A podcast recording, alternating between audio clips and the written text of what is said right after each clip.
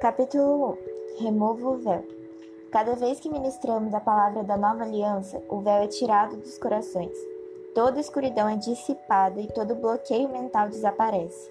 Paulo diz que a lei era o, era o ministério da morte gravado na pedra.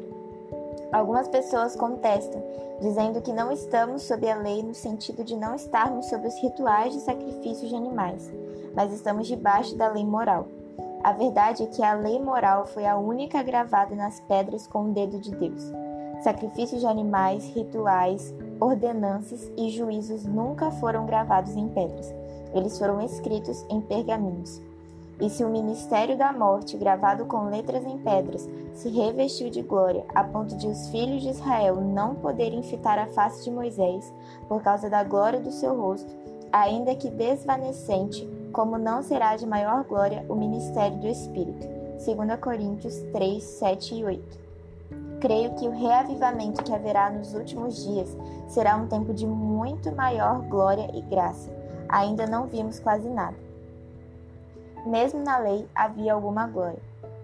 Deus não disse que não há glória na velha aliança. Ele disse que havia, pois até mesmo o rosto de Moisés brilhava. Na verdade, seu rosto não brilhava sob a lei pura, Deus deu a lei a Moisés duas vezes. Na primeira, o rosto dele não brilhou. Ele quebrou as tábuas da, da lei e nem mesmo as trouxe para o acampamento. Creio que se ele as tivesse trazido, to todo o povo teria morrido, porque ao adorarem o bezerro de ouro, teriam quebrado o primeiro mandamento. Então Deus disse a Moisés que ele deveria subir mais uma vez a montanha. O Senhor iria dar a lei novamente. Essa foi a segunda vez, mas agora Moisés passou um tempo com Deus o qual se revelou a ele falando sobre bondade, e Moisés falou-lhe sobre graça. Moisés pediu para ver a glória do Senhor, o qual lhe disse que faria passar diante dele toda a sua bondade. Êxodo 33, 18 e 19. Isso significa que a glória de Deus é a sua bondade. Quando conhecemos a graça de Deus, somos envolvidos em sua glória. Então ele disse: Rogo-te que me mostres a tua glória. Respondeu-lhe: Farei passar toda a minha bondade diante de ti, e te proclamarei o nome do Senhor. Terei misericórdia de quem eu tiver misericórdia, e me compadecerei de quem eu me compadecer. Êxodo 33, 18 e 19. Depois disso, o Senhor coloca Moisés numa fenda da rocha para que pudesse vê-lo apenas pelas costas. Essa era a medida da velha aliança. Na velha aliança, eles tinham apenas um vislumbre. Viam o Senhor como que através do véu. E acrescentou: Não me poderás ver a face, porquanto homem nenhum verá a minha face e viverá. Disse mais o Senhor: Eis aqui um lugar junto a mim, e tu estarás sobre a penha. Quando passar a minha glória, te porei numa fenda da penha, e com a mão te cobrirei, até que eu tenha passado. Depois, em tirando eu a mão, tu me verás pelas costas, mas a minha face não se verá. Êxodo 33, do 20 ao 23. Quando a mulher hemorrágica tocou no Senhor, ela o fez pelas costas, mas imediatamente ele parou e perguntou quem lhe havia tocado. Isso aconteceu porque o Senhor veio para revelar o Pai. Aquela mulher não podia ficar apenas com as costas, ela precisava ver a sua face. Na velha aliança, as pessoas viam o Senhor de costas, mas hoje o vemos face a face. Foi apenas nessa segunda vez que a face de Moisés brilhou. E creio que isso aconteceu porque ele provou da graça de Deus no monte. Ali houve uma mistura de lei e graça.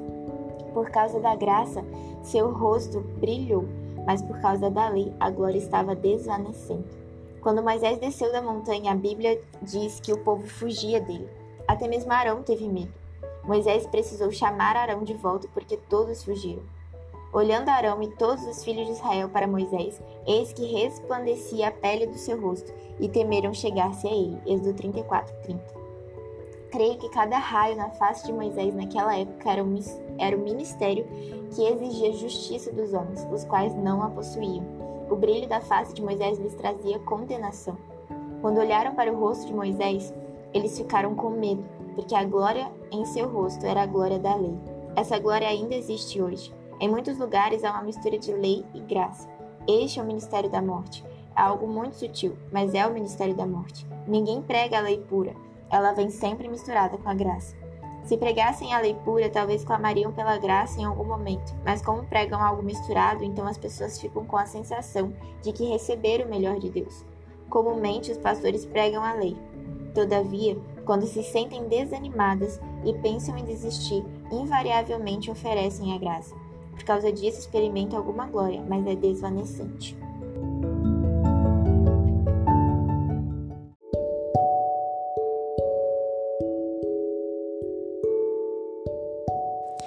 Primeiro dia, remova o véu. Cada vez que ministramos a palavra da nova aliança, o véu é tirado dos corações. Toda escuridão é dissipada e todo bloqueio mental desaparece. Paulo diz que a lei era o ministério da morte gravado na pedra. Algumas pessoas contestam, dizendo que não estamos sob a lei no sentido de não estarmos sob os rituais de sacrifícios de animais, mas estamos debaixo da lei moral. A verdade é que a lei moral foi a única gravada nas pedras com o dedo de Deus. Sacrifícios de animais, rituais, ordenanças e juízos nunca foram gravados em pedras. Eles foram escritos em pergaminhos. E se o ministério da morte, gravado com letras em pedras, se revestiu de glória, a ponto de os filhos de Israel não poderem fitar a face de Moisés, por causa da glória do seu rosto, ainda que desvanecente, como não será de maior glória o ministério do Espírito. 2 Coríntios 3, do 7 a 8. Creio que o reavivamento que haverá nos últimos dias será um tempo de muito maior glória e graça. Ainda não vimos quase nada.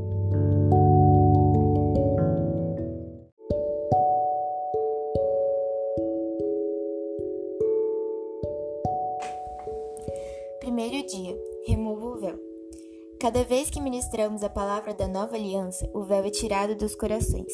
Toda escuridão é dissipada e todo bloqueio mental desaparece. Paulo diz que a lei era o ministério da morte gravado na pedra.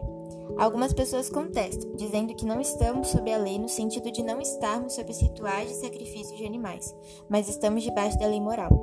A verdade é que a lei moral foi a única gravada nas pedras com o dedo de Deus. Sacrifícios de animais, rituais, ordenanças e juízos nunca foram gravados em pedras. Eles foram escritos em pergaminhos. E se o ministério da morte, gravado com letras em pedras, se revestiu de glória, a ponto de os filhos de Israel não poderem fitar a face de Moisés, por causa da glória do seu rosto, ainda que desvanecente, como não será de maior glória o ministério do Espírito. 2 Coríntios 3, 7 e 8. Creio que o reavivamento que haverá nos últimos dias será um tempo de muito maior glória e graça. Ainda não vimos quase nada. Mesmo na lei havia alguma glória. Deus não disse que não há glória na velha aliança. Ele disse que havia, pois até mesmo o rosto de Moisés brilhava. Na verdade, seu rosto não brilhava sobre a lei, sob a lei pura. Deus deu a lei a Moisés duas vezes. Na primeira, o rosto dele não brilhou. Ele quebrou as tábuas da lei e nem mesmo as trouxe para o acampamento. Creio que se ele as tivesse trazido, todo o povo teria morrido, porque ao adorarem o bezerro de ouro teriam quebrado o primeiro mandamento. Então, Deus disse a Moisés que ele deveria subir mais uma vez a montanha. O Senhor iria dar a lei novamente. Essa foi a segunda vez, mas agora Moisés passou um tempo com Deus, o qual se revelou a ele, falando sobre bondade, e Moisés falou-lhe sobre graça. Moisés pediu para ver a glória do Senhor, o qual lhe disse que faria passar diante dele toda a sua bondade. Isso significa que a glória de Deus é a sua bondade. Quando conhecemos a graça de Deus, somos envolvidos em sua glória. Então ele disse: Rogo-te que me mostres a tua glória. Respondeu-lhe: Farei passar toda a minha bondade diante de ti e te proclamarei o nome do Senhor. Terei misericórdia de quem eu tiver misericórdia, e me compadecerei de quem eu me compadecer. Êxodo 33, 18 e 19. Depois disso, o Senhor coloca Moisés numa fenda da rocha para que pudesse vê-lo apenas pelas costas. Essa era a medida da, na velha aliança. Essa era a medida na velha aliança. Eles tinham apenas um vislumbre. Viam o Senhor como que através do véu. E acrescentou: Não me poderás ver a face, porquanto homem nenhum verá a minha face e viverá. Disse mais o Senhor: Eis aqui um lugar junto a mim, e tu estarás sobre a penha. Quando passar a minha glória, eu te porei numa fenda da penha e com a mão te cobrirei, até que eu tenha passado. Depois, em tirando eu a mão, tu me verás pelas costas, mas a minha face não se verá. Êxodo 33, do 20 ao 23. Quando a mulher hemorrágica tocou no Senhor, ela o fez pelas costas, mas imediatamente ele parou e perguntou quem lhe havia tocado. Isso aconteceu porque o Senhor veio para revelar o Pai. Aquela mulher não podia ficar apenas com as costas, ela precisava ver a sua face. Na velha aliança, as pessoas viam o Senhor de costas, mas hoje o vemos face a face. Foi apenas nessa segunda vez que a face de Moisés brilhou, e creio que isso aconteceu porque ele provou da graça de Deus no monte. Ali houve uma mistura de lei e graça. Por causa da graça, seu rosto brilhou, mas por causa da lei, a glória estava desvanecendo. Quando Moisés desceu da montanha, a Bíblia diz que o povo fugia dele. Até mesmo Arão teve medo. Moisés precisou chamar Arão de volta porque todos fugiram. Olhando Arão e todos os filhos de Israel para Moisés, eis que resplandecia a pele do seu rosto, e temeram chegar-se a ele. Êxodo 34, 30. Creio que cada raio na face de Moisés, naquela época, era um ministério que exigia justiça dos homens, os quais não a possuíam. O brilho da face de Moisés lhes trazia condenação. Quando olharam para o rosto de Moisés, eles ficaram com medo, porque a glória em seu rosto era a glória da lei. Essa glória ainda existe hoje. Em muitos lugares há uma mistura de lei e graça.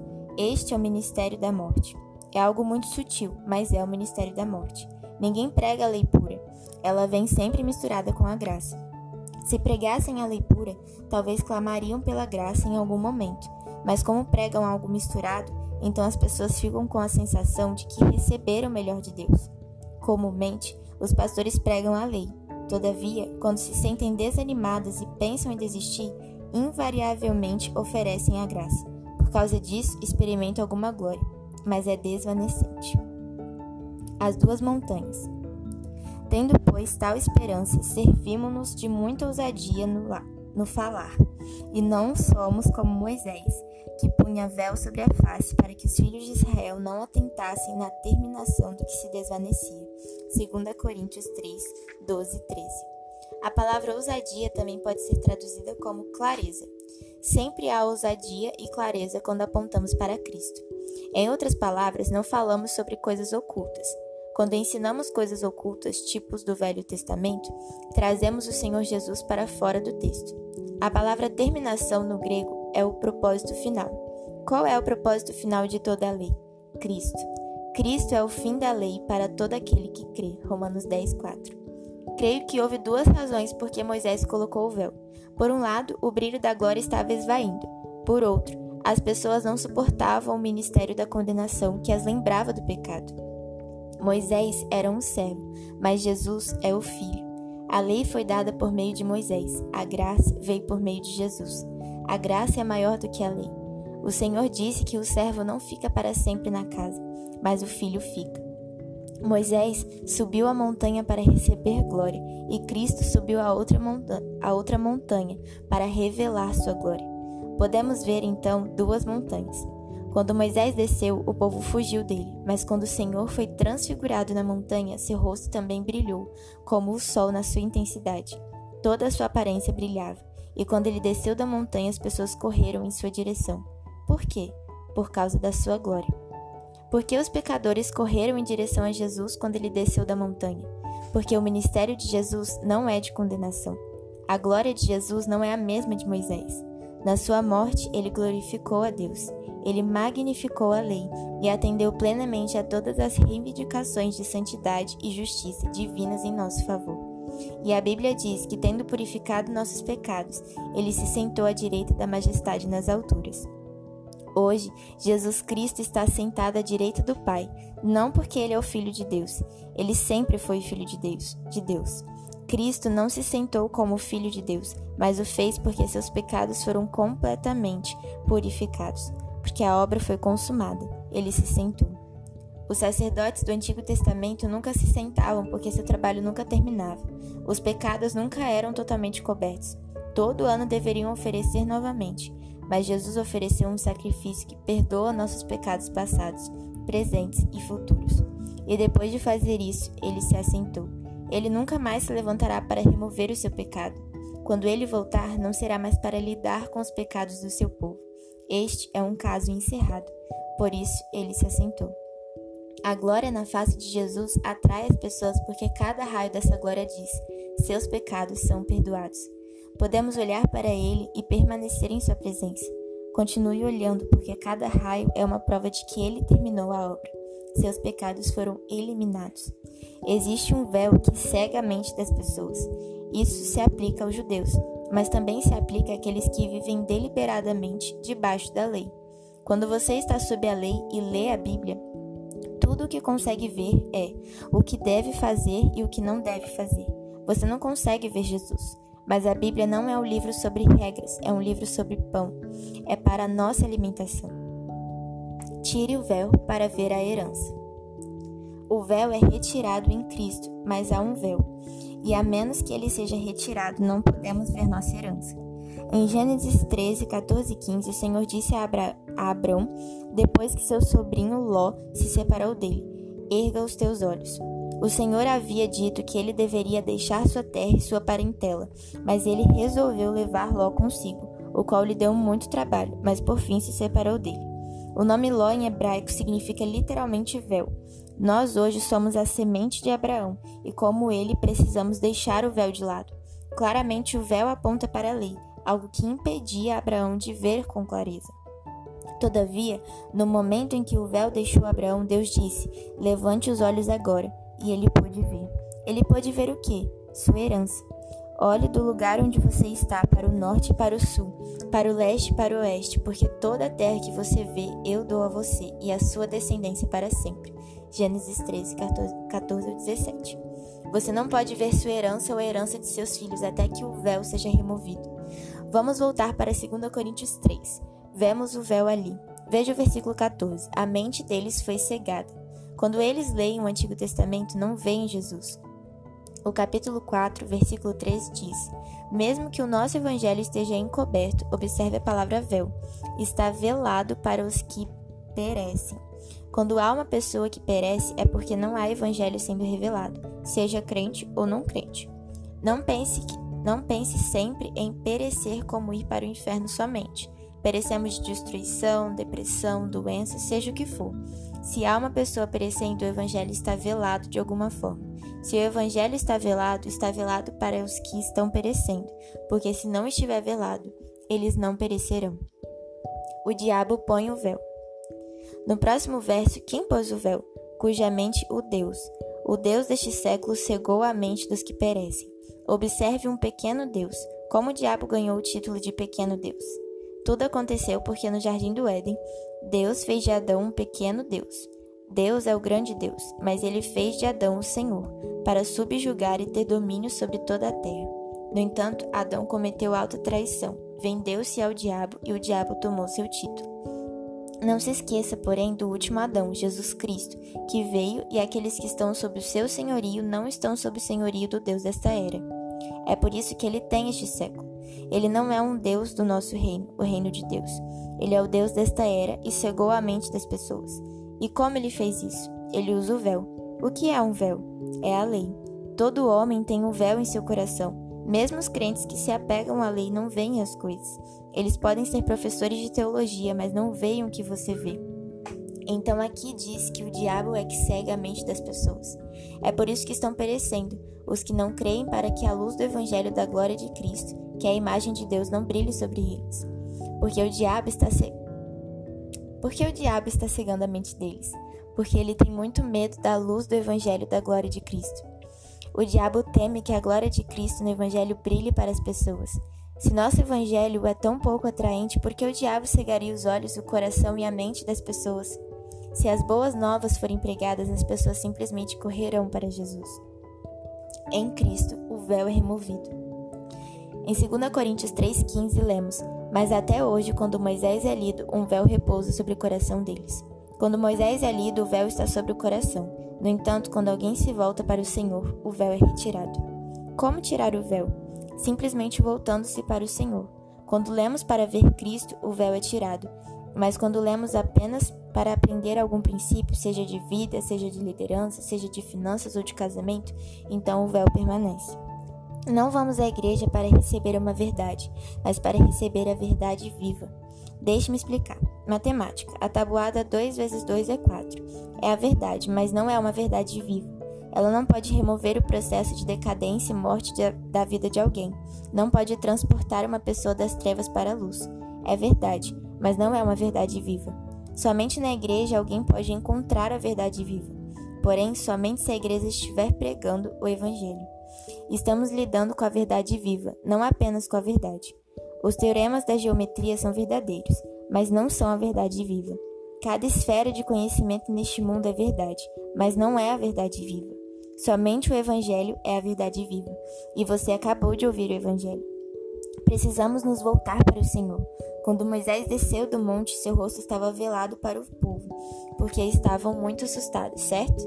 Mas a Bíblia diz, em Êxodo 34, que ao terminar de falar com o povo, ele foi à presença de Deus e o véu foi removido.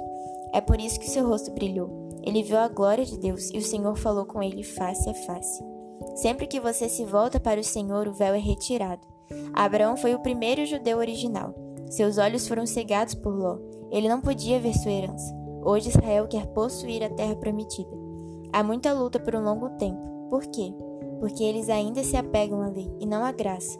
Eles ainda estão apegados a Moisés, não a Jesus. Confiam no servo, não no filho. Portanto, não podem ver sua herança, mas virá o dia em que o véu será removido. Nesse dia, entrarão na herança.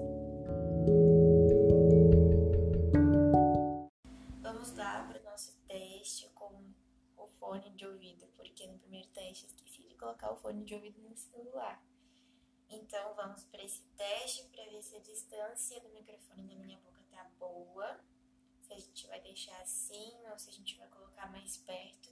E também para eu poder testar outro aplicativo de áudio, né, que o pastor falou comigo, que é o Audacity ou Audacity, eu não tenho ideia de como se fala. E eu quero testar para ver se vai ser melhor editar por lá ou mandar o áudio como está. E é isso. Então vamos lá. Eu não gostei do primeiro teste. Eu achei que o som ficou ruim. Tô testando agora com o microfone um pouco mais perto para ver como vai ficar a questão de ruídos e coisas do tipo, para ver se não vai ficar aquele é, som de respiração saindo, igual ficou no áudio que eu mandei pro pastor ontem. E vamos ver. Mas eu não gostei do primeiro teste com esse fone, não. Vamos de novo. Tá, é, o primeiro teste eu fiz olhando para frente, mas eu me lembrei de que eu tô lendo, então eu vou estar tá olhando para baixo e eu quero ver se minha respiração vai influenciar nisso. Então vamos ao teste. Segundo dia, a essência do cristianismo. O ponto central do Novo Testamento é que Cristo substitui a lei. A intenção de Deus não é manter seus filhos debaixo da lei, mas enchê-los de Cristo. Ele é a graça que se fez gente e veio habitar em nós. Ser cheio de Cristo é ser cheio da graça. Muitos, porém, são seduzidos a transformar a vida cristã numa religião, mas a vida cristã nada mais é do que Cristo. Transformar Cristo numa religião é dizer que o seu sacrifício na cruz foi inútil. Tá, bom, primeiro eu tava gravando com o microfone, com no caso o fone de ouvido, pendurado no pescoço, e agora eu coloquei ele na minha perna, no meu colo, para poder ver se diminui esse barulho que eu não tô sabendo o que que é e agora tá passando helicóptero. Que incrível. Vamos esperar o abençoado. Aproveitei para fazer esse teste para ver como que ficou, porque eu pausei e agora eu vou continuar. Segundo dia, a essência do cristianismo. O ponto central do Novo Testamento é que Cristo substitui a lei. A intenção de Deus não é manter seus filhos debaixo da lei, mas enchê-los de Cristo. Ele é a graça que se fez gente e veio habitar em nós. Ser cheio de Cristo é ser cheio da graça. Muitos, porém, são seduzidos a transformar a vida cristã numa religião, mas a vida cristã nada mais é do que Cristo. Transformar Cristo numa religião é dizer que o seu sacrifício na cruz foi inútil. Teste com o microfone na mesa ao lado do livro. Segundo dia, a essência do cristianismo. O ponto central do Novo Testamento é que Cristo substitui a lei. A intenção de Deus não é manter seus filhos debaixo da lei, mas enchê-los de Cristo. Ele é a graça que se fez gente e veio habitar em nós. Ser cheio de Cristo é ser cheio da graça. Muitos, porém, são seduzidos a transformar a vida cristã numa religião, mas a vida cristã nada mais é do que Cristo. Transformar Cristo numa religião é dizer que o seu sacrifício na cruz foi inútil.